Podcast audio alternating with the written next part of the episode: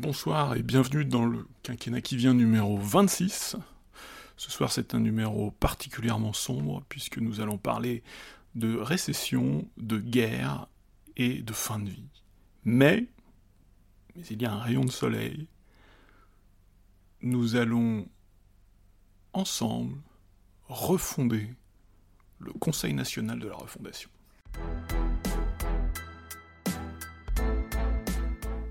Tout d'abord, nous allons parler de récession, euh, la récession qui vient ou qui ne viendra pas, hein, puisque c'est aujourd'hui plutôt l'incertitude qui règne, mais en tout cas, les, prévisions et les perspectives économiques sont plutôt pessimistes. Alors, comme les manuels de finances publiques nous l'apprennent, le budget est un acte de prévision. Alors que la saison budgétaire va rentrer dans sa phase décisive, d'octobre à décembre, l'examen des deux budgets de la nation absorbe une grande partie du temps parlementaire. L'exercice de prévision s'annonce particulièrement difficile, tant la conjoncture est difficile à cerner et les incertitudes nombreuses. La prévision de croissance risque d'être plus faible, revue à la baisse, et la prévision d'inflation plus forte. Et on le sait, le budget de l'État est très sensible à la conjoncture, hein, que ce soit au taux de croissance ou au taux d'inflation. Alors, on avait perdu euh, l'habitude de la, variable taux d'inflation, mais euh, que ce soit le volet recette ou le volet dépenses sont tous les deux donc très sensibles euh, à l'évolution de la situation économique. L'INSEE prévoit pour le moment un ralentissement de la croissance cette fin d'année. On sait que c'est un pas forcément très bon signe pour le, pour le début de l'année 2023, mais pour le moment, l'INSEE ne s'est pas encore prononcé sur la perspective de, de, récession en 2023. La Banque de France est pessimiste, d'autres acteurs, d'autres acteurs de la prévision économique euh, sont tous en train de faire leurs calculs et les différentes prévisions pour le, pour le dernier trimestre 2022 et l'année 2023 vont tomber. Alors, c'est dans ce contexte que jeudi dernier, la décision de la Banque centrale d'accélérer la remontée de ses taux directeurs est intervenue et on ne peut pas considérer que ce soit une bonne nouvelle pour la croissance. évidemment, c'est une hausse des taux qui est conçue, pensée, expliquée en tout cas, justifiée par l'inflation, mais qui n'est pas une bonne nouvelle pour la croissance.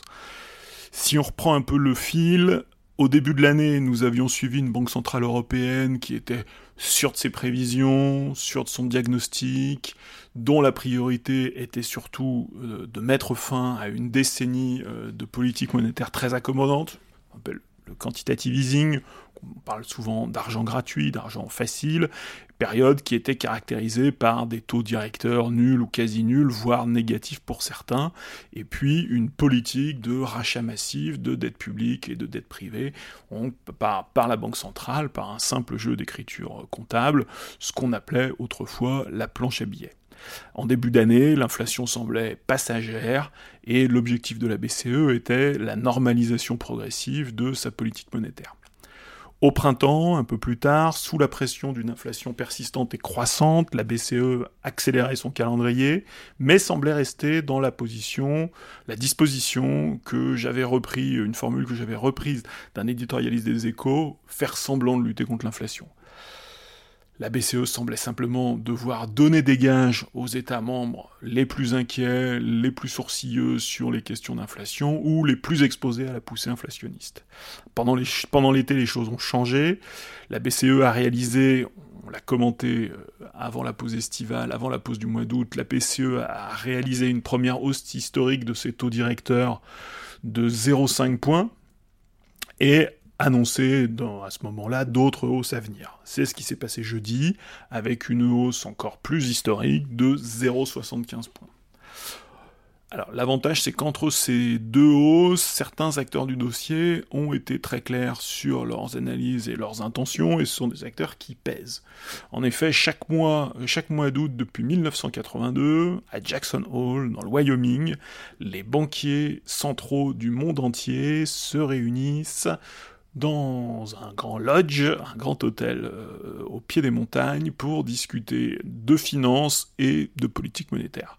Les banquiers centraux se racontent des histoires de banquiers centraux et cette édition 2022 a été marquée par le, discours du président de la Fed, mais qui ne nous intéresse pas ici, mais a été marqué par un discours plus remarqué en Europe, euh, celui d'Isabelle Schnabel, euh, économiste allemande et surtout euh, membre du directoire de la BCE, un, des membres, le, représentant de l'Allemagne au sein du directoire de la BCE.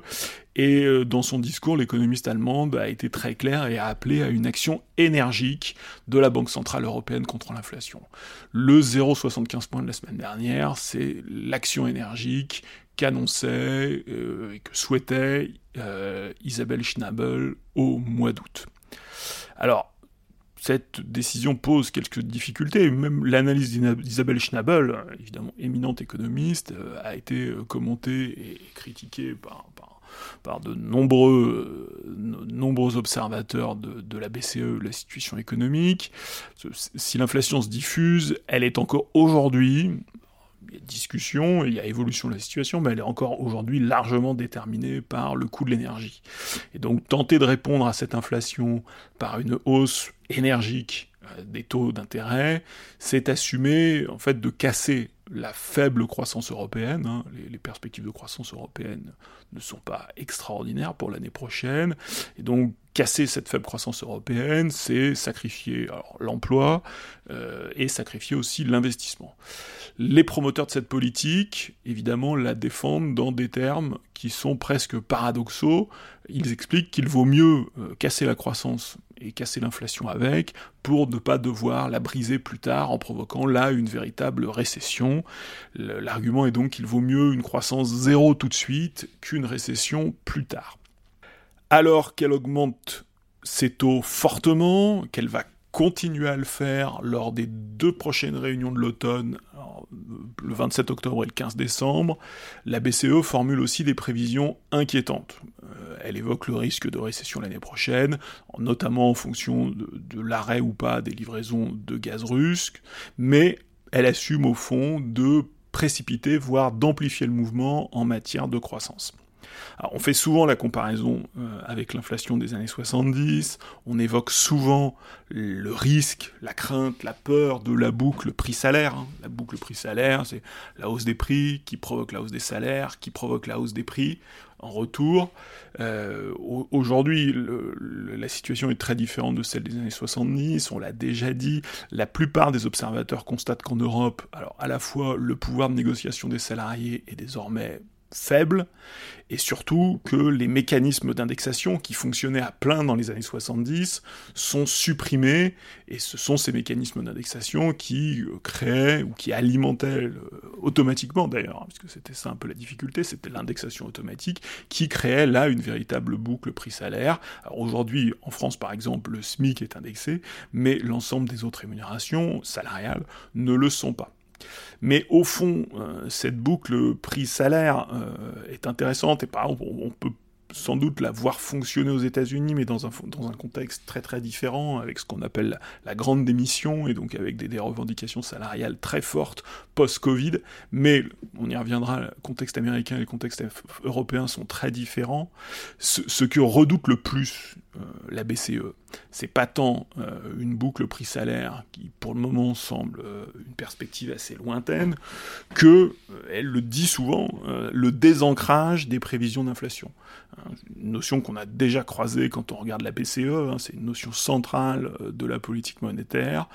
Le désancrage des prévisions d'inflation, ce serait le moment où les marchés, les acteurs économiques, euh, les gros acteurs économiques, je serais tenté de dire ceux qui observent la BCE, commencent à anticiper une inflation durablement supérieure à 2%, mais sur le moyen long terme, ce qui n'est pas le cas aujourd'hui, euh, puisque évidemment les, marchés, les acteurs économiques et le conservent et anticipe une inflation élevée sur les deux prochaines années, mais anticipe un quasi-retour à la normale dès 2024, et aussi euh, non pas à ce stade d'anticipation euh, d'inflation très forte euh, sur la fin de la décennie 2020. Et c'est bien là, évidemment, que se, joue la politique monétaire, et le risque, c'est qu'en se mettant à l'anticiper, il la provoque, hein, puisque en, faisant des choix, en faisant des choix d'investissement, en faisant des choix de fixation de prix, considérant qu'il y aura une inflation supérieure à 2% sur la, deuxième partie de la décennie 2020, moyen long terme, un moyen long terme, un moyen terme, il risque de la provoquer. Et on sait que la politique monétaire hein, est à la fois euh, extrêmement mathématique, mais aussi euh, relève quasiment de la psychologie collective. Ça, c'est la, difficulté pour la BCE, c'est évidemment, elle est obsédée par la question du désancrage des prévisions d'inflation. Puis par ailleurs, la BCE a quand même d'autres difficultés. Euh, elle doit aussi veiller, ce n'est pas sa mission euh, officielle, mais c'est sa mission de fait, elle doit assurer euh, la cohésion de la zone euro en évitant qu'avec la remontée des taux, les pays les plus faibles face au marché financier ne décrochent et ne puissent se financer et évidemment, elle provoque une hausse des taux, euh, tout en devant être la, gardienne de la cohésion de la zone euro. C'est justement l'objet du mécanisme euh, qu'on a évoqué cet été, hein, le mécanisme annoncé au mois de juillet, le mécanisme dit de, de TPI, TPI très probablement, puisque c'est de l'anglais, Transmission Protection Instrument, euh, donc l'instrument de protection de la transmission, il s'agit de la transmission de la politique monétaire hein, en, jargon de banquier central, qui doit permettre, donc mécanisme qui doit permettre à la BCE de pouvoir voler au secours de pays en difficulté en rachetant en intervenant sur les marchés, hein, en rachetant de la dette évidemment, en rachetant de la dette publique notamment, et euh, pour euh, ce TPI, qui pour le moment reste un, projet, euh, en tout cas une intention, tout le monde pense à l'Italie, hein, qui fait face à un triple risque, une économie fragile, croissance faible, très exposée à la crise russe, des finances publiques compliquées. Hein. L'Italie fait partie avec, euh, avec l'Espagne et la France et la Belgique de mémoire du petit club des pays à déficit et dette élevée. Et puis l'Italie ajoute euh, une situation politique très incertaine, euh, puisque les élections générales ont lieu le 25 septembre. Alors on, anticipe en grande partie euh, une victoire de, de la droite, l'extrême droite, mais la configuration politique exacte et les conséquences politiques de ces élections, elles, sont plus difficilement appréhendables. Et la fragmentation de la zone euro n'est pas qu'une simple question politique, comme pour la Grèce, et plus encore qu'en Grèce, au vu de la taille de l'économie italienne, le risque d'une déstabilisation de l'Italie est important pour les banques européennes, pour toutes les banques européennes, et pour donc la stabilité du système financier européen. Donc c'est un risque important, et c'est vrai que euh, alors la politique de montée des taux n'est euh, pas particulièrement prudente du côté de la BCE, et il faudra voir en quelle mesure, beaucoup d'observateurs en doutent, la BCE est capable à la fois d'opérer cette remontée des taux euh, qui, va, qui devrait continuer, en tout cas dont elle a annoncé qu'elle continuerait, et en même temps de voir euh, éventuellement voler au secours d'une économie comme l'économie italienne. La BCE a beaucoup de problèmes et elle a un problème qui s'appelle la Fed, la, Réserve fédérale américaine, donc son, homologue, la Banque centrale américaine, qui elle a commencé à relever ses taux plus tôt, plus fortement, plus clairement, euh, mais dans un contexte très différent.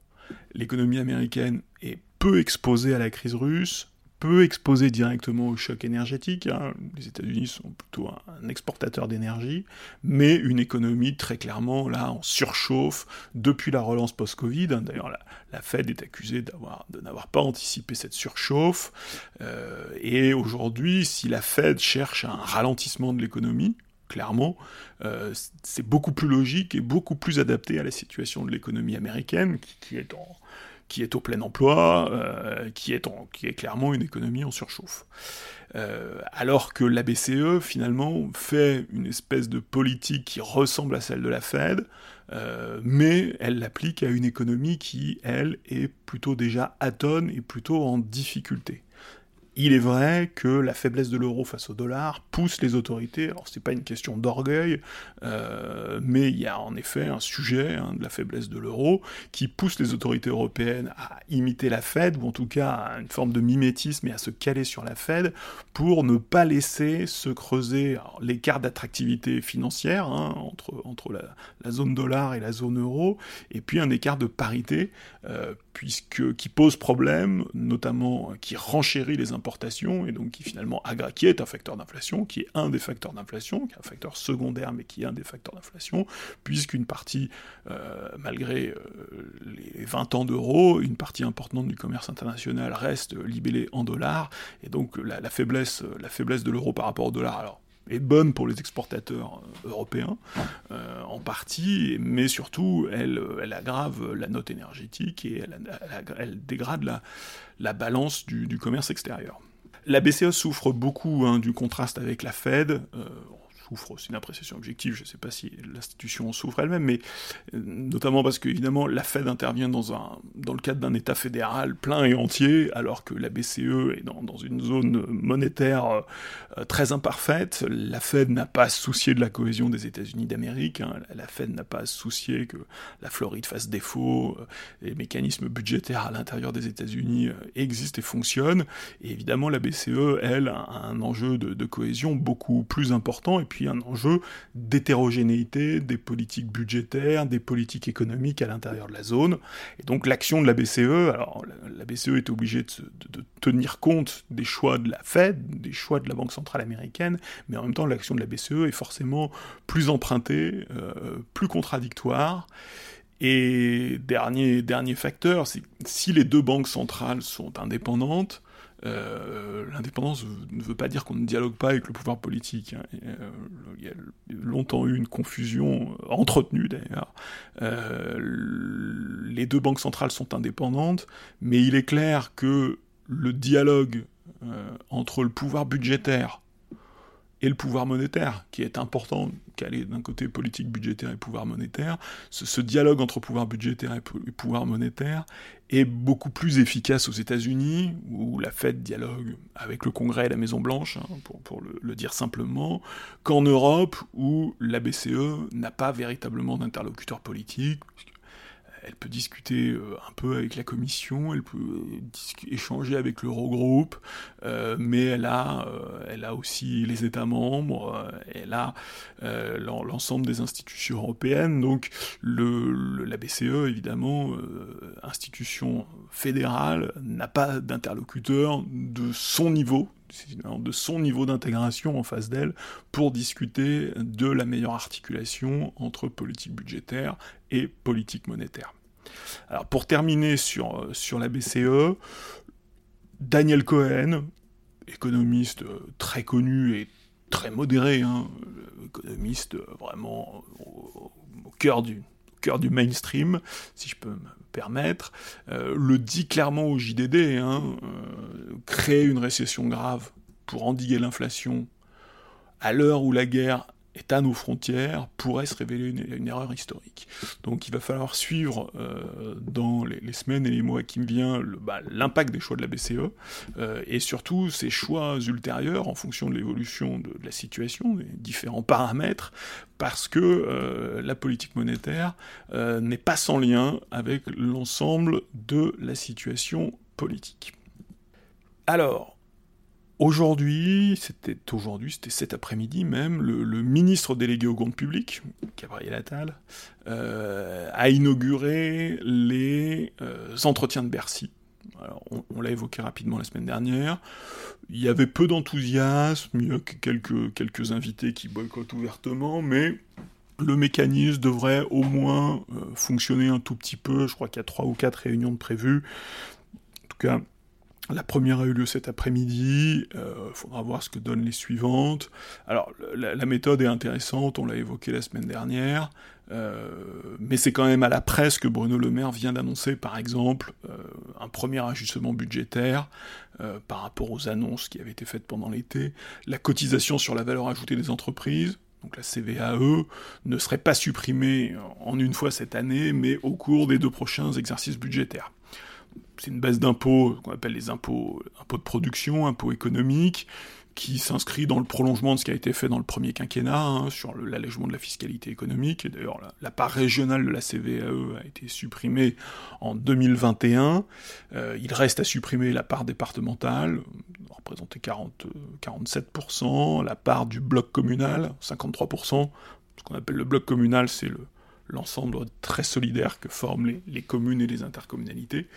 Euh, et la, CVAE, donc, qui est, qui est condamnée à mourir au cours des, deux prochaines années, des deux premières années de ce quinquennat, est la lointaine héritière de l'ancienne taxe professionnelle. Hein. Pour, les, les, moins jeunes s'en souviendront, et les encore moins jeunes se souviendront qu'avant avant 75, la taxe professionnelle s'appelait la patente, euh, expression, une dénomination qu'on peut encore croiser parfois, mais vraiment euh, qui nous renvoie euh, à la seconde moitié du XXe siècle. Donc taxe professionnelle supprimée en 2010, mais une suppression, euh, une suppression avec un remplacement, une suppression substitution, puisque la taxe professionnelle supprimée en 2010 a été remplacée par euh, ce qu'on appelle la contribution économique territoriale, la CET, qui a deux composantes, la CVAE et la contribution foncière des entreprises, donc la, CFE. La, CVAE, par rapport à l'ancienne taxe professionnelle, avait euh, une évolution, euh, deux évolutions majeures. C'était un impôt uniforme sur l'ensemble du territoire, contrairement à la taxe professionnelle dont le taux était fixé par les collectivités locales. Et c'était une taxe, la CVAE, c'était, c'est, on peut en parler au présent, elle n'est pas tout à fait morte. Euh, elle est en fin de vie, mais pour le moment elle est encore vivante et elle va encore produire quelques recettes pour l'État. Euh, la CVAE est assise sur le chiffre d'affaires, hein. c'était la grande critique adressée euh, à l'ancienne taxe professionnelle que de, sanctionner les salaires et l'investissement, puis après on a supprimé la part salaire, elle ne sanctionnait plus que l'investissement, et en tout cas voilà, d'être assis sur, une mauvaise base fiscale, et donc le, le chiffre d'affaires est comme, euh, comme pour euh, l'impôt sur les sociétés, le chiffre d'affaires est peut-être le, meilleur baromètre de l'activité d'une entreprise. Si le Parlement adopte cette suppression, ça pourrait être une formule d'usage, mais dans, le nouveau contexte, la précaution n'est pas que d'usage. Peut-être que le Parlement l'adoptera en 49.3, hein, on l'a évoqué la semaine dernière. Donc le Parlement va être saisi de cette suppression. Euh, la, CVAE finalement aura servi d'impôt de transition pendant une décennie, euh, mais une transition utile puisqu'elle a maintenu euh, le principe d'une fiscalité économique locale même si les collectivités, ne pouvaient plus en fixer le taux, contrairement à la taxe professionnelle. Et d'ailleurs, c'est un des éléments du débat qui vient, qui, qui est devant nous, c'est que euh, chez les élus locaux et chez les, les connaisseurs du monde territorial, on considère qu'il est un peu regrettable, ou en tout cas qu'il était utile de voir les entreprises contribuer au fonctionnement des collectivités locales, d'avoir un ancrage fiscal local, tout particulièrement dans une période où l'on convoque systématiquement les territoires, les solutions locales. Hein. Le président de la République a eu plein d'occasions ces derniers jours de, nous vanter les solutions qu'on fabrique sur le terrain, et euh, de manière un peu contradictoire, euh, si on regarde le, tableau de manière un peu large, la suppression, la suppression de la CVAE va venir complètement rompre le fil entre entreprises et territoires, alors ça pose un problème pour le financement des, collectivités locales, mais elle n'avait déjà plus la main sur la CVAE, donc du point de vue autonomie financière, la question était réglée depuis longtemps, mais au moins euh, il y avait alors à la fois pour les entreprises finalement un lien, et puis pour les collectivités un intérêt à faire du développement économique. Hein. C'est aussi l'intérêt de ces fiscalités euh, assises soit sur le logement, soit sur l'activité économique, c'est aussi de euh, d'accompagner le développement des villes et d'une certaine façon de récompenser les maires bâtisseurs ou des maires entreprenants, puisque euh, un maire a peu d'intérêt d'avoir des projets de développement économique. ça, ça, crée de l'emploi et ça c'est toujours utile, mais a peu d'intérêt direct. Euh, c'est souvent beaucoup de problèmes, pas beaucoup de recettes, et les perspectives d'emploi sont pas toujours, sont parfois lointaines et incertaines. Et finalement, la, question de, la question de la fiscalité économique aussi apportait euh, une forme d'incitation à la dynamisation locale. Et d'ailleurs, de nombreux élus locaux regrettent euh, la disparition de ce fil, et puis s'inquiètent aussi de la méthode de compensation. Alors, le, MEDEF, de son côté, lui, a protesté contre ce changement de pied, cette suppression en deux temps, mais l'organisation patronale doit savoir et doit mesurer qu'au fond, cette suppression en deux temps est un moindre mal, hein, puisque dans le contexte d'incertitude qu'on évoque, dans le contexte de, de probable récession l'année prochaine, caser une baisse d'impôts euh, dans le budget 2023 n'est pas forcément extrêmement naturel. Et d'ailleurs, la semaine dernière, Pierre Moscovici, premier président de la Cour des comptes, a pris soin de critiquer les baisses d'impôts sèches, c'est-à-dire les baisses d'impôts qui ne seraient pas compensées par des baisses de dépenses, Alors, la suppression de la CVAE doit, s'apprécier globalement, et peut-être qu'il y aura sur le, euh, volet dépenses euh, des, des, une forme de compensation, en tout cas. Mais il est certain que la suppression de la CVAE, ça a un double effet budgétaire. C'est une recette qui est supprimée, et c'est une dépense qui est maintenue, hein, puisque même si elle était affectée aux collectivités locales, et comme elle était affectée aux collectivités locales, l'État va compenser cette perte budgétaire pour les collectivités locales, et l'État pense le faire avec une méthode qui a fait ses preuves en leur attribuant une fraction de TVA. Euh, les plus observateurs se souviendront que la TVA est bonne à tout faire, puisque la TVA a déjà été la solution estivale pour supprimer la redevance tout en garantissant le financement du service public de l'audiovisuel et euh, tout en s'assurant peut-être aussi même de la, constitutionnalité euh, de cette suppression de la redevance. Voilà, c'est le, c'est le premier des ajustements budgétaires. On sait qu'il y en a, il y en a d'autres. Il y a un programme en dépenses euh, qui est plutôt conséquent. On aura l'occasion d'y revenir. Mais dans cette période d'incertitude, on voit bien que l'exécutif va devoir aussi, certes, Peut-être que le 49.3 réglera la question du vote, et moi je, moi je maintiens l'hypothèse d'un recours au 49.3, même si évidemment euh, on va tout faire pour, euh, l'assumer le, moins possible, ou en tout cas pour ne pas montrer que c'est le premier choix, mais c'est évidemment la solution évidente pour l'adoption et du PLF et du PLFSS, mais euh, ça n'empêche pas la, nécessité de faire des ajustements par rapport à la stratégie esquissée ce printemps et au début de l'été. Après la, récession et des perspectives euh, économiques euh, et budgétaires assombries, passons à la guerre. Euh, contrairement à ce que chantait Stéphane Echer, les nouvelles ne sont pas toutes mauvaises d'où qu'elles viennent, puisque personne n'aura échappé à personne que euh, en Ukraine, euh, plutôt une bonne nouvelle euh, avec l'avancée de l'armée ukrainienne dans la région de Kharkiv, donc sur le, front du nord-est. compte rendu enthousiaste dans la presse, peut-être même un peu excessif parfois hein, sur, sur le tournant. en tout cas, bonne surprise. Tournant un peu trop tôt pour le dire, bonne surprise et et avancée réelle, euh, évolution très significative, ça c'est sûr.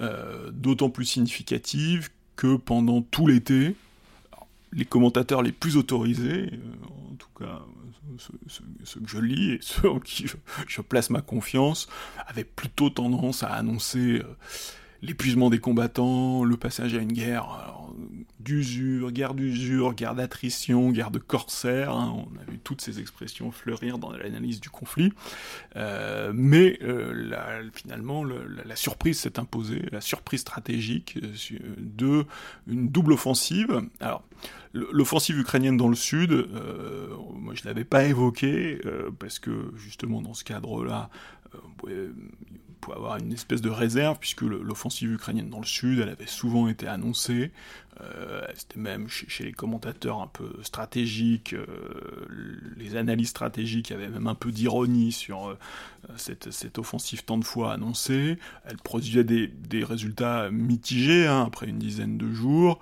mais elle a contribué à focaliser l'attention de l'armée russe dans le sud, et c'est finalement à la frontière nord, donc autour de, Kharkiv, dans l'oblast de Kharkiv, donc la région de Kharkiv, que l'armée ukrainienne a lancé là une une opération très différente de ce qui est fait dans le sud, hein, une offensive éclair, euh, qui lui a permis d'engager d'engranger des gains très significatifs ce théâtre du Nord-Est, euh, on pourrait se dire qu'il est peut-être un peu marginal. je pense que pour l'Ukraine, aucun théâtre n'est marginal. Euh, pour la Russie, c'est peut-être un peu différent, mais ça n'est, quoi qu'il en soit, pas vrai, puisque c'est un théâtre qui est immédiatement un théâtre d'opération, immédiatement adjacent euh, aux oblasts de Louhansk et de Donetsk, donc les deux deux régions administratives qui forment le, Donbass et qui sont le cœur du conflit territorial entre l'Ukraine et la Russie euh, depuis 2014.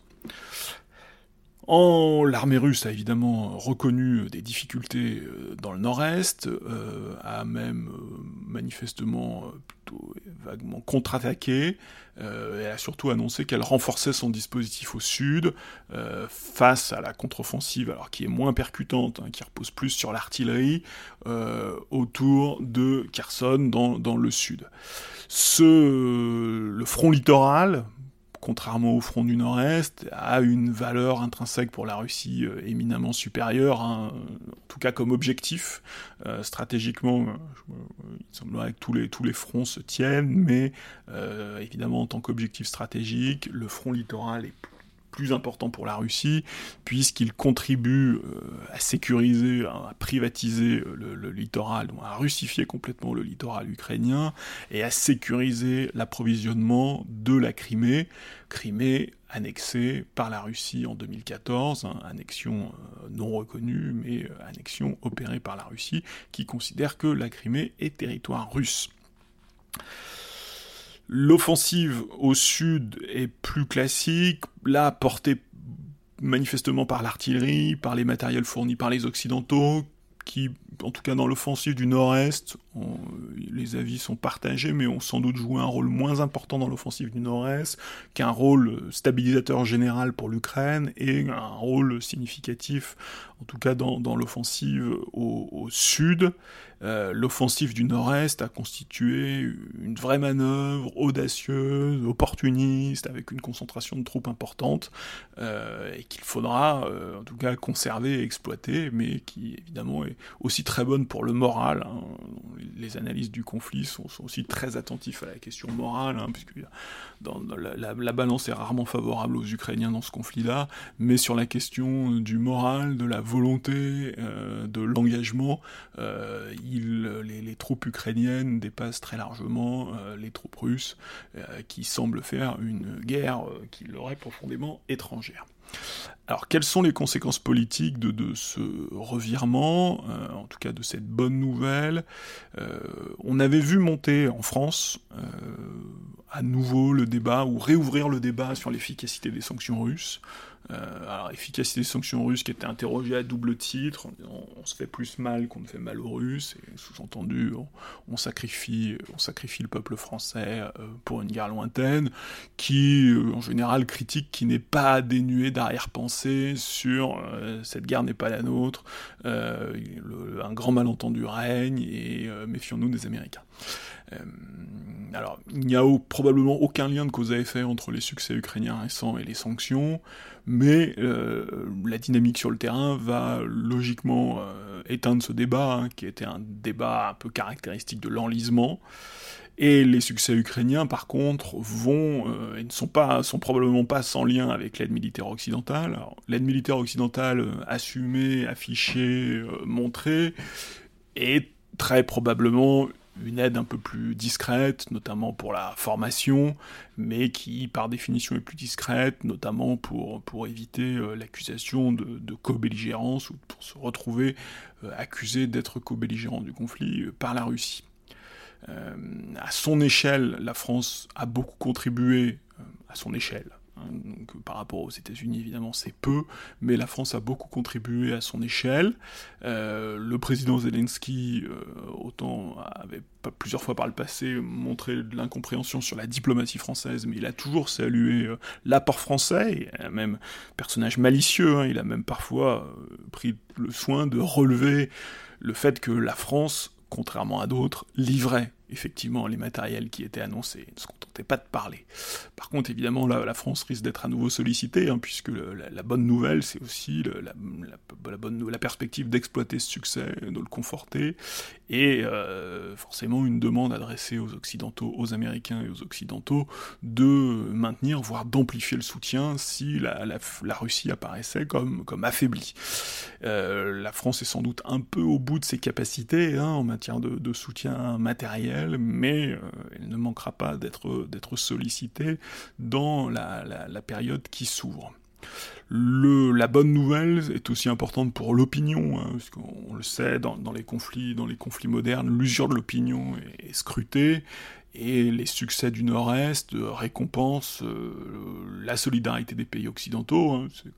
Quand même plus gratifiant d'avoir un soutien qui sert à quelque chose plutôt qu'un soutien qui accompagne soit un enlisement, soit une défaite programmée. solidarité, on le rappelle, militaire, financière aussi, mais aussi solidarité humanitaire, hein, puisqu'il y a beaucoup de, beaucoup de réfugiés ukrainiens sur le, territoire français. D'un point de vue plus stratégique, l'Ukraine a longtemps reproché à la France de, défendre la négociation. Vladimir Poutine et Emmanuel Macron sont encore entretenus au téléphone le, week-end dernier et reproché à la France de, de n'envisager que le retour aux frontières du 24 avril, euh, du 24 février 2022. Euh, alors que l'Ukraine a toujours exprimé euh, sa volonté de rétablir sa pleine souveraineté sur l'ensemble du territoire ukrainien, le Donbass, les territoires en partie sécessionnistes, la Crimée, territoire annexé par la Russie, et donc de revenir aux frontières de 1991. Alors, la France a évidemment changé sa rhétorique et changé sa façon de s'exprimer sur ces questions-là, mais euh, évidemment que des succès, euh, alors ce qui ne se posait pas en cas de gel, évidemment en cas de succès ukrainien, la question des objectifs, et des objectifs réalistes, et du soutien des Occidentaux, parce que l'Ukraine ne peut pas réussir à battre la Russie toute seule, euh, et donc la, la fixation des objectifs va évidemment, euh, là aussi, être à nouveau débattu. Euh, pas officiellement, pas en public, mais c'est évidemment une question qui va se poser à la diplomatie française. Euh, la route est longue jusqu'à Sébastopol, qui sera probablement peut-être jamais ukrainienne à nouveau. Hein. La base maritime de Sébastopol, avant l'annexion de 2014, était louée par la Russie à l'Ukraine. et puis, en 2014, l'ensemble de la Crimée a été annexé. Il faut également guetter la réaction russe. Euh, contrairement à l'Ukraine, la Russie n'est pas pleinement mobilisée au sens propre, hein, puisque la, la Russie n'est pas officiellement en guerre, elle n'a pas lancé la mobilisation générale, elle n'est plus très claire sur ses objectifs, mais donc la Russie a évidemment un investissement assez limité. Hein. L'opération spéciale ukrainienne ne mobilise que très partiellement l'armée russe, par exemple, euh, et pendant le, lancement de l'offensive du Nord-Est, une grande partie de l'armée russe et le haut commandement militaire russe étaient mobilisés par euh, des manœuvres en, euh, en Asie orientale, par exemple donc euh, très très loin, très très loin du, théâtre ukrainien. Donc évidemment que la, Russie a, des réserves. La Russie n'est pas pleinement mobilisée au sens sans doute moral du terme.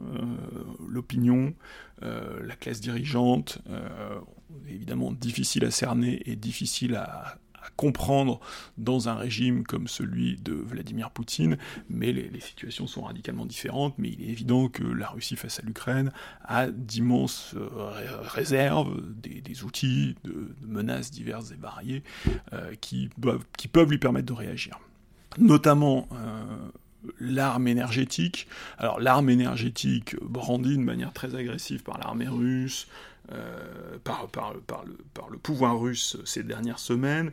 Euh, le potentiel de cette menace, à un moment, commence aussi à être limité, hein, puisque le, gaz russe est passé de 40% à 9% dans les importations européennes.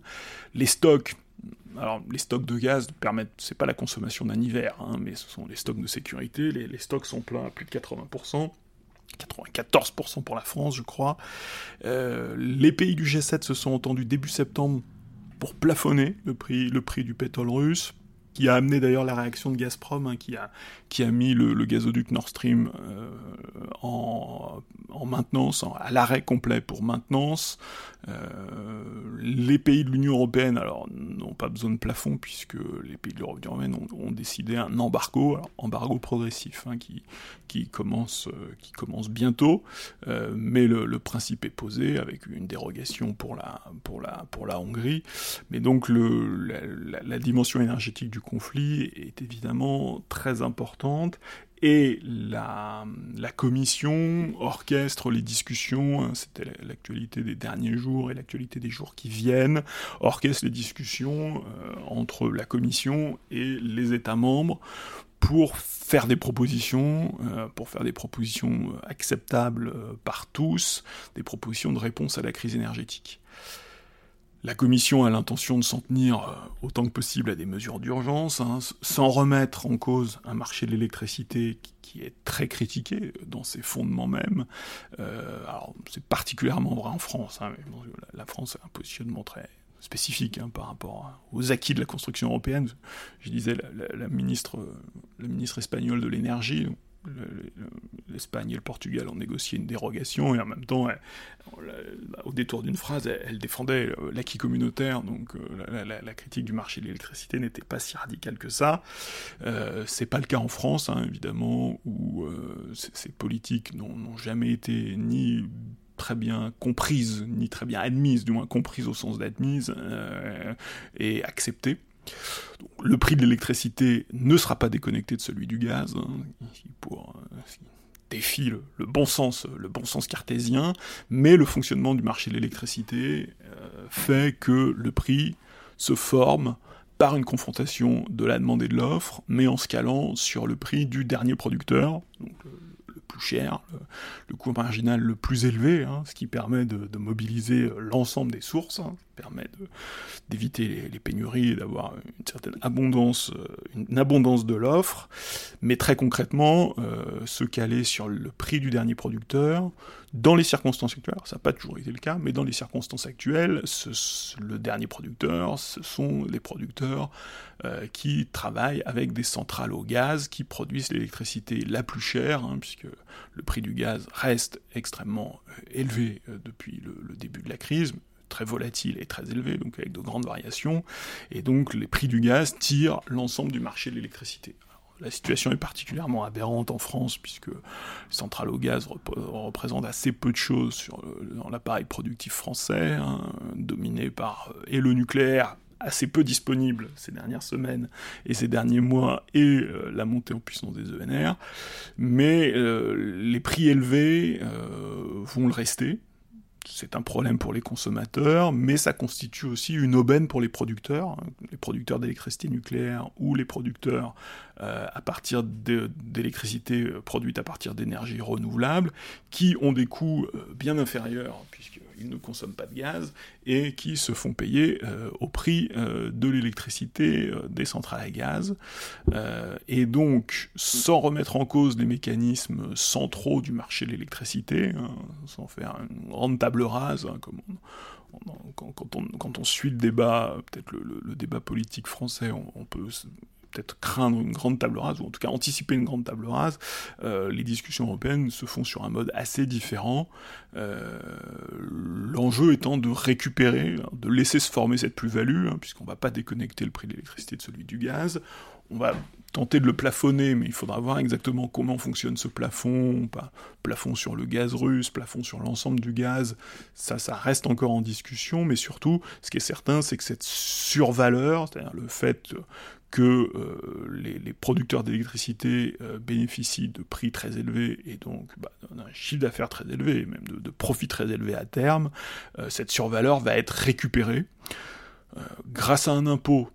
Alors, grâce soit à un impôt, mais ça suppose l'unanimité au niveau européen, et donc c'est pas forcément le bon mode opératoire soit euh, plus probablement, soit avec une contribution non fiscale, hein, c'est le débat des derniers jours, impôt, contribution non fiscale, qui semble un peu une distinction oiseuse, mais qui évidemment d'un point de vue de la procédure européenne change tout, puisque la contribution non fiscale permet de contourner euh, la règle de l'unanimité, et le but c'est qu'évidemment ce prélèvement, qu'il soit fiscal ou non fiscal, permette aux États de financer euh, des protections, que ce soit le, le bouclier fiscal français qui peut éventuellement faire des émules ou des formules du type euh, chèque énergie pour protéger, alors pour laisser euh, les États membres hein, décider des mécanismes de protection nationaux euh, pour protéger les consommateurs locaux, les ménages, certaines entreprises, hein, la, question des, la question des TPE, des petites entreprises, etc.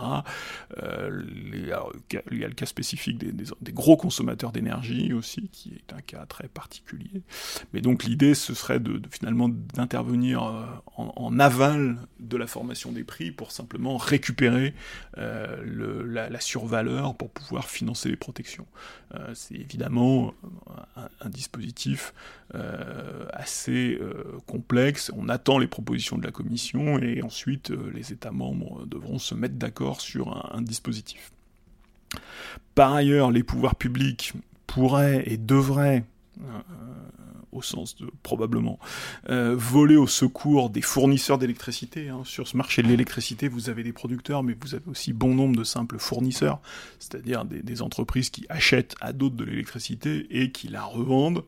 Euh, ces fournisseurs qui, souvent, parfois, se retrouvent dans des situations financières délicates en raison de l'envolée des prix. Hein. Le, fonctionnement du marché fait qu'ils se retrouvent avec des, positions euh, très compliquées à couvrir, des appels de fonds très importants et donc les pouvoirs publics devraient, euh, là encore, voler au secours euh, de ces mécanismes de marché euh, pour éviter un, effondrement du, nombre d'acteurs sur le marché de l'électricité.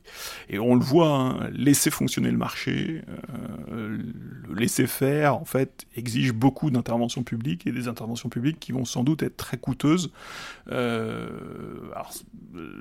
L'intervention publique pour laisser fonctionner le marché, une formule un peu paradoxale, mais euh, on le sait, c'est le grand critère euh, qui permet de distinguer le néolibéralisme du libéralisme classique. Le, néolibéralisme, c'est l'intervention massive des pouvoirs publics pour faire fonctionner le marché, euh, alors que le libéralisme classique croit un laisser-faire, en tout cas défend un laisser-faire beaucoup plus classique, beaucoup plus simple, mais l'évolution du XXe siècle, la place de l'État fait qu'aujourd'hui, finalement, c'est l'État qui vient voler euh, au secours du marché.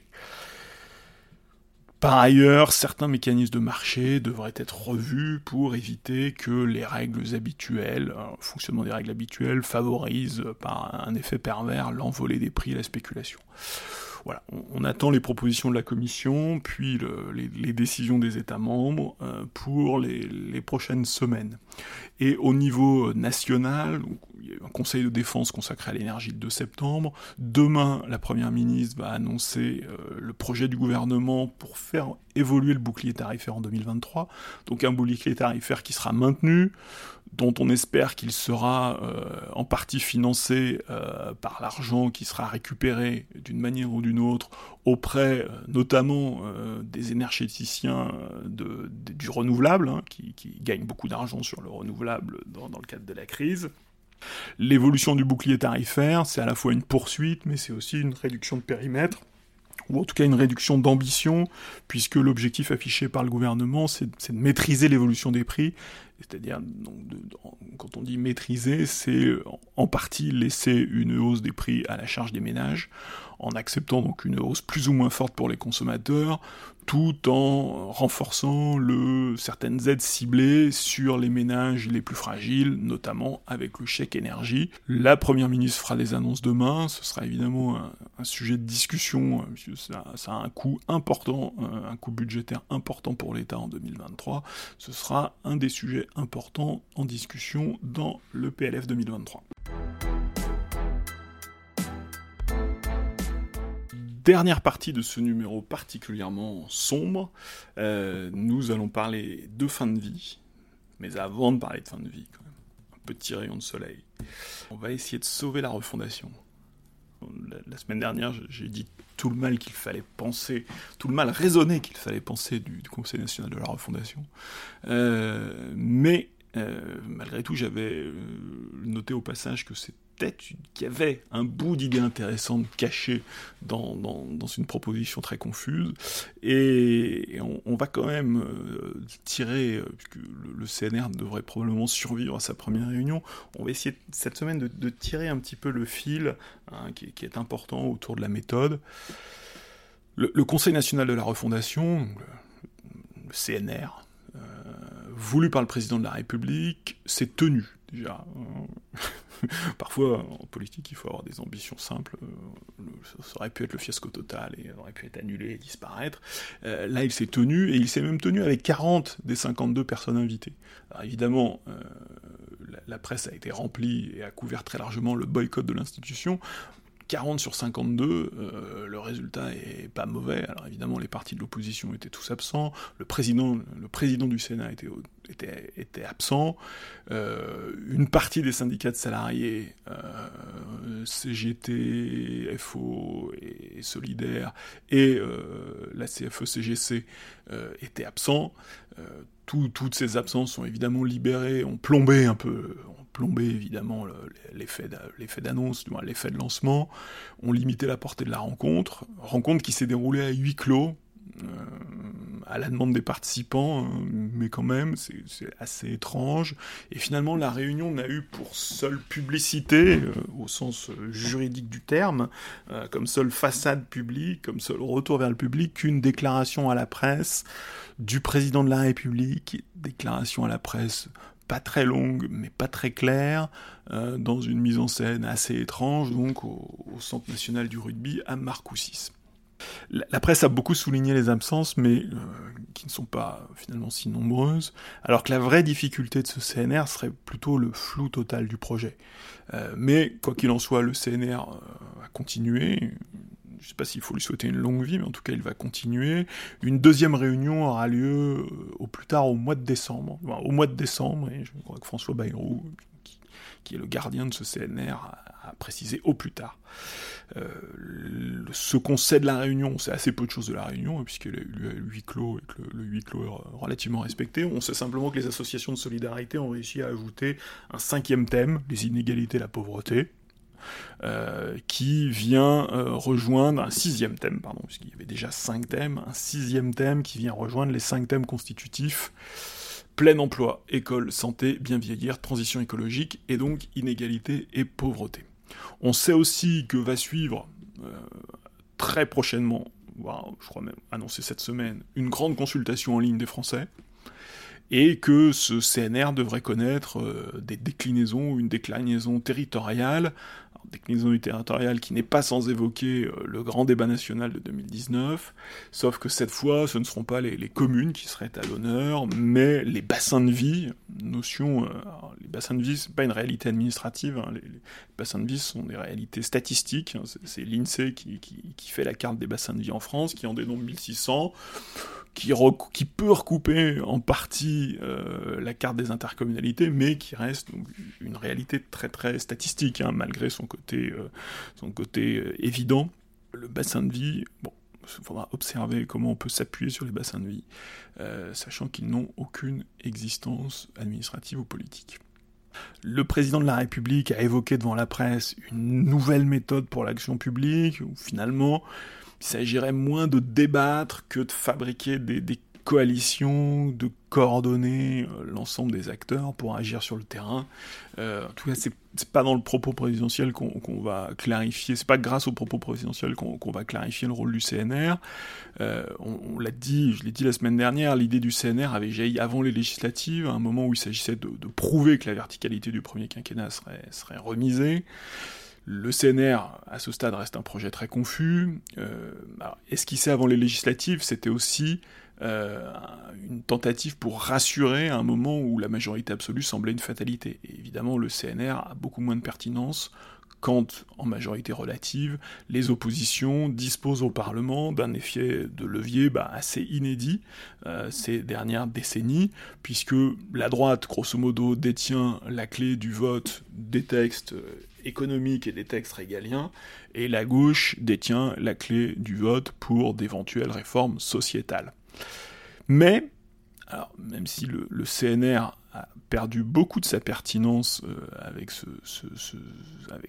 cette situation euh, au Parlement, euh, si on voulait sauver le CNR, si on voulait vraiment sauver le CNR, le CNR pourrait rebondir comme une structure politique ou comme une structure où les forces politiques contrairement au Parlement, ont le droit, ils peuvent dialoguer avec le président, puisque évidemment, une des caractéristiques de la Ve République, c'est que il n'y a pas de lieu de dialogue avec le président de la République, puisqu'il n'est pas responsable devant le Parlement, il peut éventuellement faire un discours selon une procédure euh, euh, euh, assez peu pratique de réunion du Congrès à Versailles, mais qui ne favorise pas tout à fait, du moins qui a beaucoup de solennité et assez peu d'effectivité pour le débat. Et donc c'est vrai qu'on pourrait avoir un parlement bis, alors presque une provocation cette expression, alors non pas un parlement bis au sens où il court-circuiterait le véritable parlement, a, soyons sérieux, assez peu de, soucis à se faire face au CNR, mais un Parlement bis qui sera en fait une configuration alternative où les oppositions ont le droit de dialoguer avec le président, finalement. Euh, ce, que le, ce que je reprochais à un conseiller de l'Élysée la semaine dernière, de, dire un peu naïvement comment des gens peuvent refuser de discuter avec le président de la République, euh, qui peut sembler un peu ridicule d'un point de vue personnel, et pourrait être intéressant d'un point de vue institutionnel. Alors même si, euh, du point de vue de la, séparation des pouvoirs et du point de vue de l'économie générale de la Ve République, euh, c'est assez étrange. Il faut le reconnaître, de toute façon, cette idée de CNR est assez étrange. Mais aujourd'hui, de toute façon, les acteurs politiques sont probablement moins intéressés par ce dialogue direct avec le président de la République que le président réélu lui-même, qui a un furieux besoin de rester au centre de la scène, alors que la, Constitution euh, le condamne à la marginalisation au cours de ce second quinquennat. Et d'ailleurs, les élections législatives de juin, en rendant de l'importance au Parlement, ont mécaniquement revalorisé Matignon et le gouvernement qui, contrairement au président de la République, sont véritablement au cœur de la vie parlementaire. Donc c'est vrai que ce CNR, hein, là aussi, évidemment, finalement, n'a de sens que pour le président de la République, et c'est bien toute la difficulté de l'exercice. Alors, le court-circuitage du Parlement, c'est un argument très utilisé, très régulièrement, pour s'opposer à toute initiative qui, qui sorte un peu un peu des sentiers battus, euh, mais c'est quand même un argument très faible. On, ne voit pas bien comment ce séminaire national à Marcoussis pourrait remplacer le Parlement, et même au-delà de remplacer le Parlement, pourrait produire quoi que ce soit. Euh, plutôt, même plutôt que de rassurer, alors ce serait assez facile de rassurer là-dessus, le président de la République n'hésite pas à rajouter de la confusion en évoquant par exemple des projets de référendum qui seraient issus du CNR. Euh, on ne voit pas bien dans quel cas le, CNR pourrait délibérer et adopter des projets de référendum.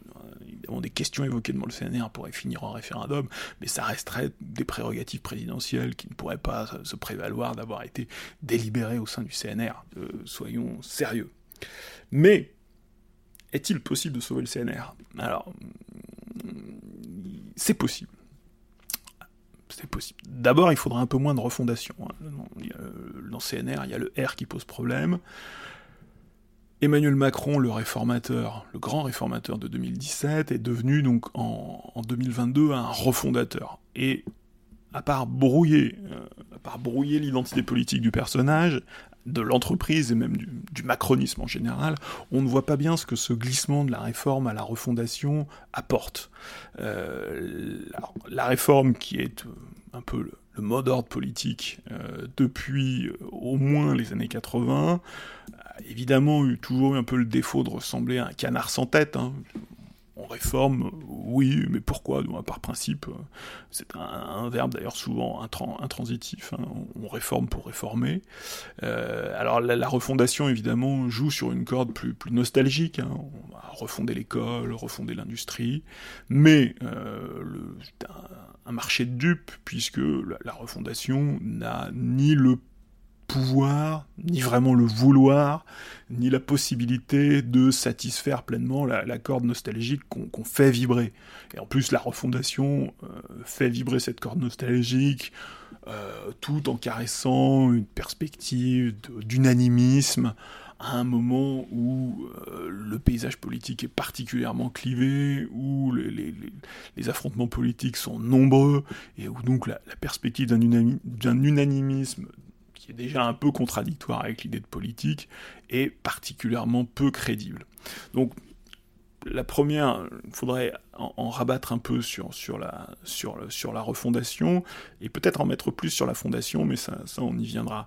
Euh, la première étape du sauvetage pourrait être, alors pas une totale, soyons réalistes, mais une légère déprésidentialisation, c'est-à-dire en laissant le président de la République autour de la table. C'est un peu l'originalité de ce format, c'est d'avoir le président de la République avec des interlocuteurs politiques, hein, ce qui n'est possible dans aucune autre configuration institutionnelle euh, prévue par la Constitution. Donc il faut être euh, hors des clous de la Constitution pour le prévoir.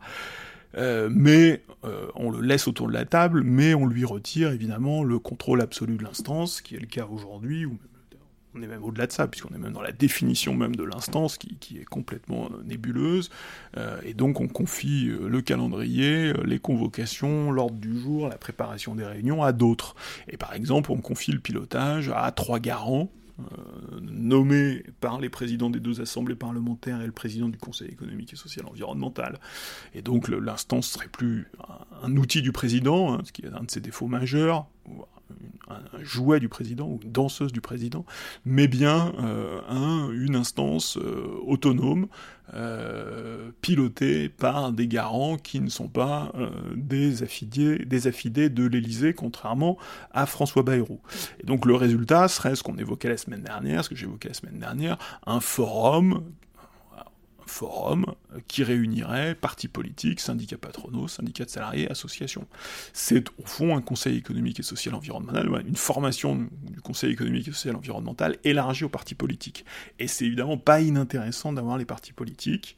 Euh, ce forum ne serait qu'un forum, il ne pourrait probablement pas réinventer l'action publique, comme le souhaite le président de la République, mais il pourrait utilement faire une chose importante, il pourrait débattre, euh, et débattre des fondamentaux. C'est là qu'on retrouve l'idée de, finalement, il ne s'agit pas de refonder, mais plutôt de fonder. Euh, alors, débattre des fondamentaux, euh, c'est lié aux missions qu'on confierait à cette instance. Il ne s'agirait évidemment pas de faire la loi. Le gouvernement et le Parlement sont là pour ça et on dit toujours que la loi appartient au Parlement, mais il y a quand même un très gros producteur qui s'appelle, un très beau coproducteur qui s'appelle le gouvernement. Mais le forum pourrait structurer le débat public et cadrer le débat. Parce que aucun lieu, aucune institution, aucun moment de la vie démocratique, en dehors du cadre très imparfait des campagnes présidentielles, aucun, aucun lieu ne permet de confronter les analyses et les projets. Et le, D'ailleurs, le président de la République a raison quand il insiste sur le, pour qu'on se mette d'accord sur les faits les faits ne sont pas négociables.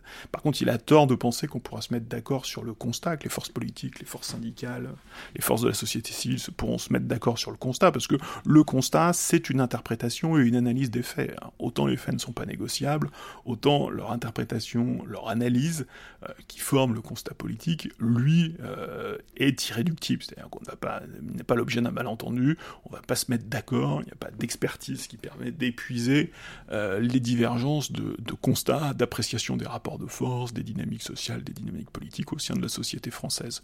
Le diagnostic partagé, hein, euh, pour ceux qui ont déjà croisé cette notion euh, en contexte professionnel, c'est un rêve. Euh, là, on est, dans le, on est dans le monde du management, mais en matière de politique, le diagnostic partagé, c'est évidemment un, rêve, un, mauvais rêve politique, et laissons, laissons aux managers et laissons laissons aux consultants euh, le, diagnostic partagé qui, n'est pas qui ne doit pas faire partie du répertoire politique.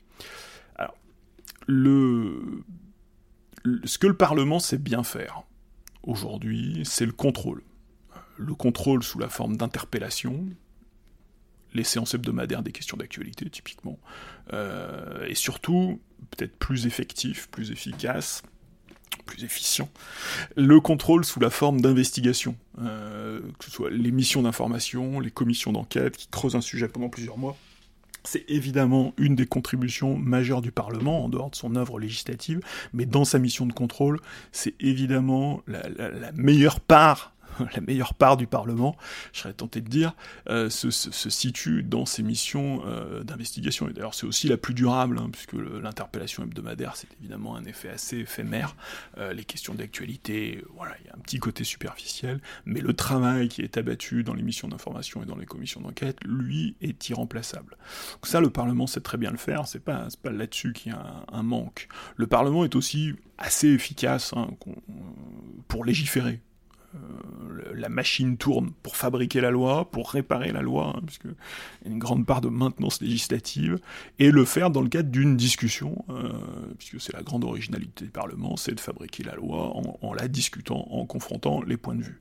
Mais par contre, il est assez mauvais pour discuter à vide, pour la discussion amont pour mener la discussion fondamentale. Finalement, les, fondements, autant discuter, euh, discuter le bout de gras autour de la loi, de discuter les articles, les dispositifs législatifs, Euh, le Parlement le fait très bien, moi le fait bien, euh, et le, résultat est là. Euh, mais la discussion fondamentale, elle, a toujours tendance à tourner court.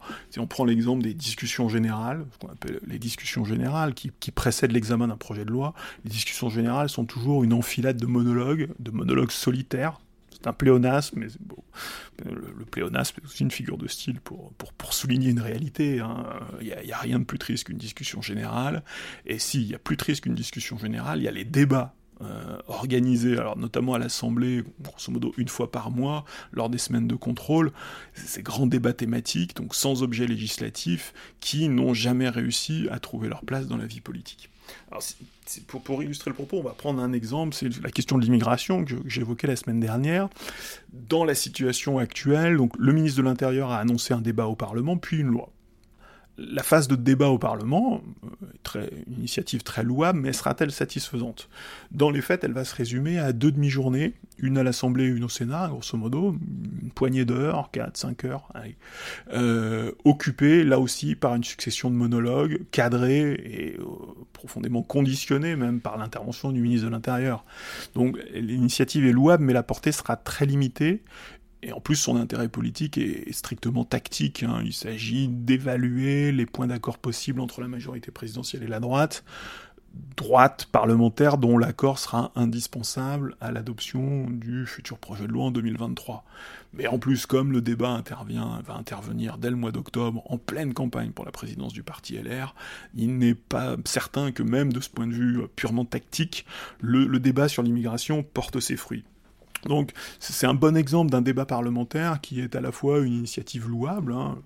on met les pieds dans le tapis, on organise le débat, mais qui finalement va avoir une portée très réduite, mais le ministre de l'Intérieur aura euh, montré euh, de l'ouverture, une capacité à débattre, euh, et c'est sans doute le, premier objectif de, cette manœuvre.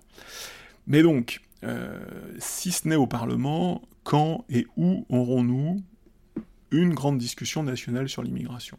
Euh, et c'est justement là qu'on pourrait trouver une vocation d'un forum comme le CNR, comme le CNR tel qu'on l'imagine, un CNR déprésidentialisé, euh, qui pourrait être le lieu des débats fondamentaux. Euh, déconnecté des enjeux politiques, de, forcément de, de la vie parlementaire, de la négociation parlementaire, déconnecté de ces enjeux-là, déconnecté aussi de, de l'anecdotique, de, l'actualité, de l'extrême court terme, euh, le bilan, le ministre, son bilan, son ambition, Évidemment, quand le Parlement va débattre d'immigration, tout le monde va avoir en tête, et le ministre en premier, euh, ses, ambitions personnelles pour la suite. Et c'est justement dans le cadre d'une instance comme le CNR, d'un forum comme le CNR, que pourrait être organisée une discussion préparés, cadrés. Il ne s'agit pas d'avoir, contrairement au débat de l'Assemblée nationale tels qu'ils sont organisés aujourd'hui, d'avoir une discussion préparée et cadrée, notamment éclairée par une expertise plurielle. Euh, sur l'immigration, il faut évidemment l'expertise administrative, celle de l'OFPRA, celle de l'OFI, celle du ministère de l'Intérieur, celle de Frontex, l'agence européenne qui, garde les frontières, de l'expertise scientifique. Hein. et en matière de démographie et d'immigration, euh, les débats, euh, les débats académiques sont, parfois aussi vifs que les débats politiques. Et les trois garants euh, qui, piloteraient finalement ce CNR auraient la responsabilité de, bah, d'organiser euh, cette phase préparatoire. Au fond, c'est le même travail que celui que fait le rapporteur d'un projet de loi au Parlement, sauf que le travail du rapporteur, il est essentiellement au service du rapporteur et du débat parlementaire de très court terme. Souvent, le, rapport paraît euh, très très tardivement, et donc le, rapport éclaire assez peu les débats. Euh, le rapport éclaire surtout la suite. Hein. Les, rapports des rapporteurs euh, sur les textes législatifs sont toujours des lectures très intéressantes dans lesquelles on apprend plein de choses, mais finalement, elles ne structurent jamais le débat. et là, finalement, ce travail préparatoire pourrait être mis au service d'une véritable discussion générale. Finalement, cette discussion générale qui n'a jamais véritablement lieu au Parlement. Et donc cette discussion générale, elle permettrait de débattre. Alors, débattre n'est pas une fin en soi, débattre n'a pas de vertu miraculeuse, hein. on va pas fabriquer d'accords, pas fabriquer de consensus.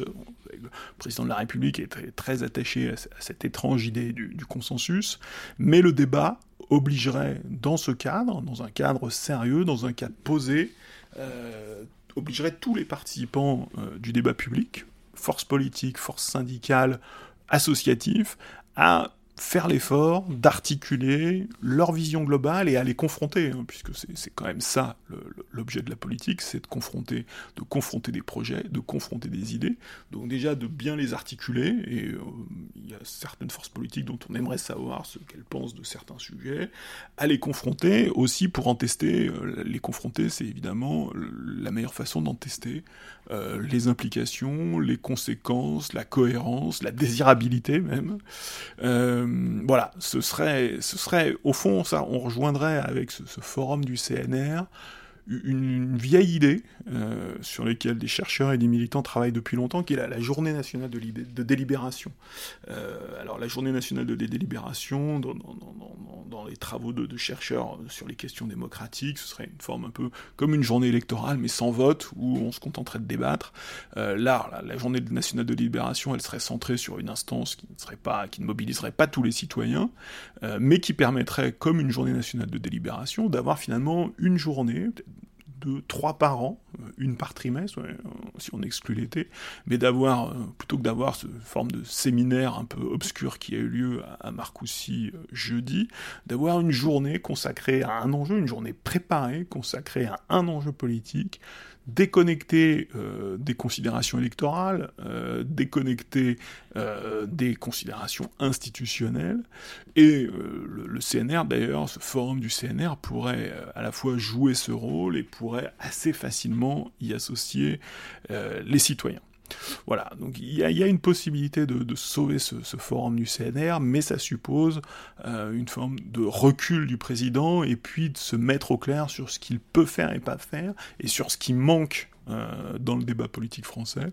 Et mon diagnostic sur ce qui manque, ce qui manque, c'est le, lieu de débat amont, en fait. Euh, le, président de la République a d'autres, n'a pas que le CNR dans la poche, dans sa manche. Il a aussi, euh, il a aussi les conventions citoyennes. Euh, et donc, à l'occasion du CNR, il a, il a annoncé qu'il allait préciser, il l'a fait aujourd'hui, les modalités du débat sur la fin de vie et convoquer euh, une convention citoyenne sur la question spécifique de la fin de vie. Alors, la fin de vie, c'est peut-être par rapport à l'idée qu'on se fait d'un forum du CNR, c'est sans doute un sujet trop petit, euh, mais pour une convention citoyenne, c'est plutôt un sujet intéressant. Et alors peut-être que le rôle du très nébuleux et très informel CNR est-il peut-être que son rôle est de, légitimer le sérieux et le formel du recours à la Convention citoyenne, finalement, avec une idée aussi bâclée que le CNR, finalement, la Convention citoyenne a, pas, qui a été très critiquée, hein. la première a été extrêmement critiquée, elle l'est encore aujourd'hui, mais finalement, par comparaison avec le CNR, la Convention citoyenne, c'est extrêmement balisé et extrêmement sérieux, c'est très bien organisé et très bien cadré. Euh, la première Convention citoyenne, elle portait sur le climat, c'était en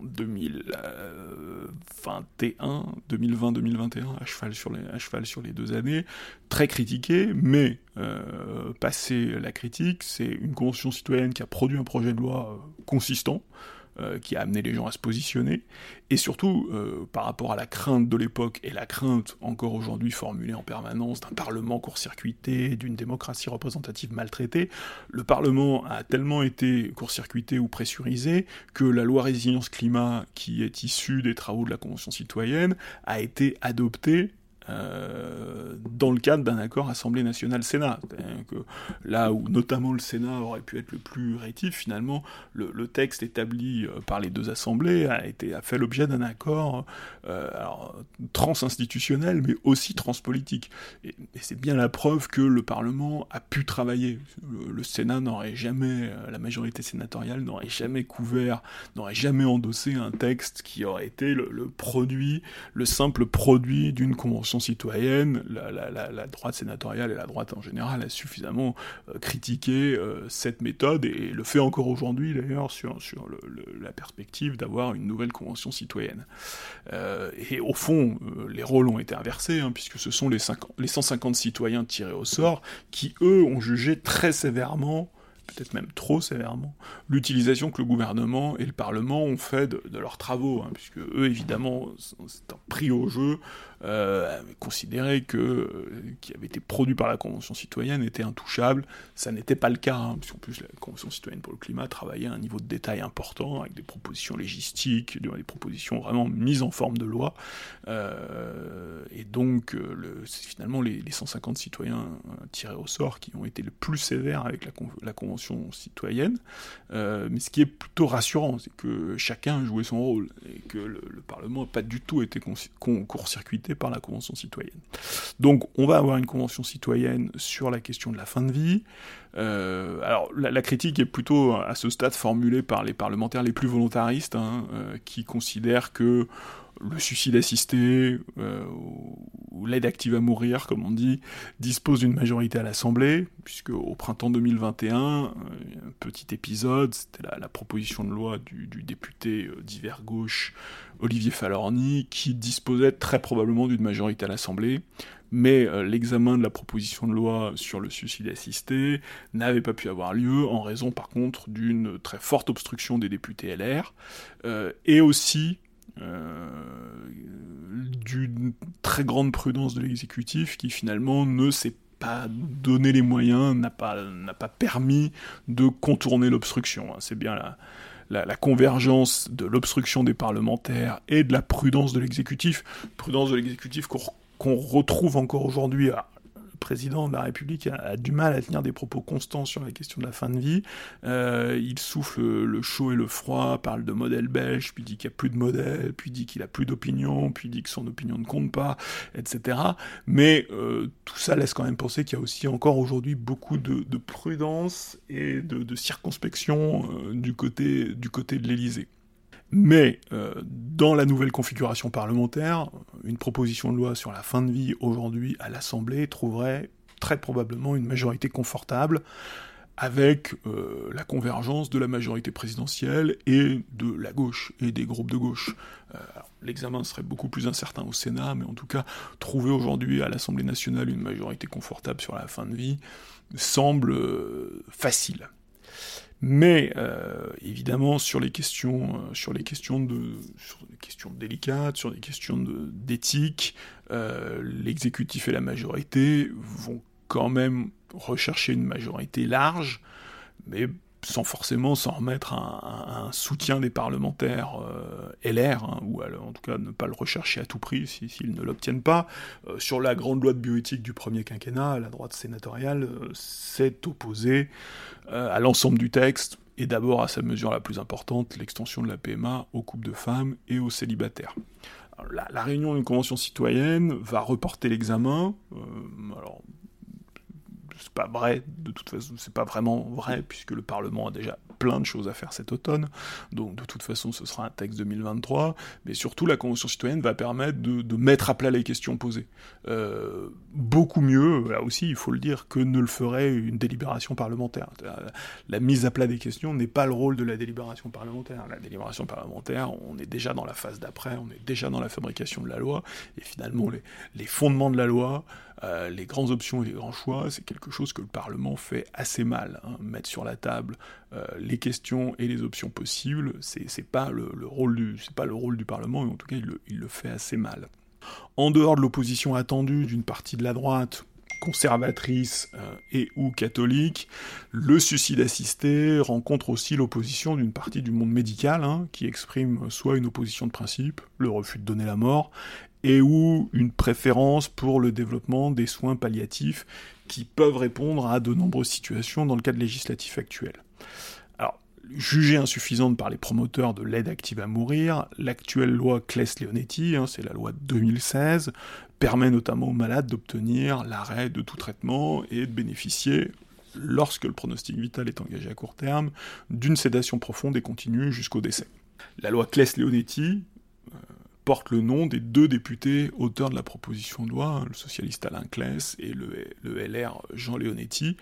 Euh, pas sûr que une future loi sur la, fin de vie puisse euh, se faire dans un cadre euh, aussi bipartisan, hein, avec un gauche-droite. Alors déjà, la configuration gauche-droite a été un petit peu reconfiguré en 2017, mais euh, aujourd'hui trouver, trouver du, soutien sur une législation sur la fin de vie euh, chez les LR sera pas forcément simple, en tout cas ce sera probablement pas la position majoritaire du groupe LR. Alors, c'est dans ce cadre que l'avis, euh, que le comité consultatif d'éthique national, comité consultatif national d'éthique, comité consultatif national d'éthique a rendu son avis aujourd'hui, un avis qui est mi-figue, mi-raisin. Euh, le CCNE juge que le cadre législatif actuel est satisfaisant lorsque le pronostic vital est engagé à court terme, hein, c'est la loi Claes-Leonetti. Il regrette que la loi de 2016 ne puisse produire suffisamment euh, ses effets, faute de moyens pour les soins palliatifs et faute d'appropriation de leurs nouveaux droits, directives anticipées, désignation d'un tiers de confiance par les patients eux-mêmes mais le CCNE observe néanmoins que des situations qu'il qualifie de moins fréquentes, celles dont le pronostic vital n'est engagé qu'à moyen terme, il, il, observe, il constate, il admet que ces situations moins fréquentes ne trouvent pas de solution dans le cadre de la loi aujourd'hui. Et le CCNE considère qu'il existe une voie formule très pesée, je pense chaque mot a été pesé, il existe une voie pour une application éthique d'une aide active à mourir, à certaines conditions strictes, avec, laquelle, avec lesquelles il apparaît inacceptable de transiger. Alors, l'avis du CCNE est déjà manque un peu d'enthousiasme hein, sur la nécessité de légiférer.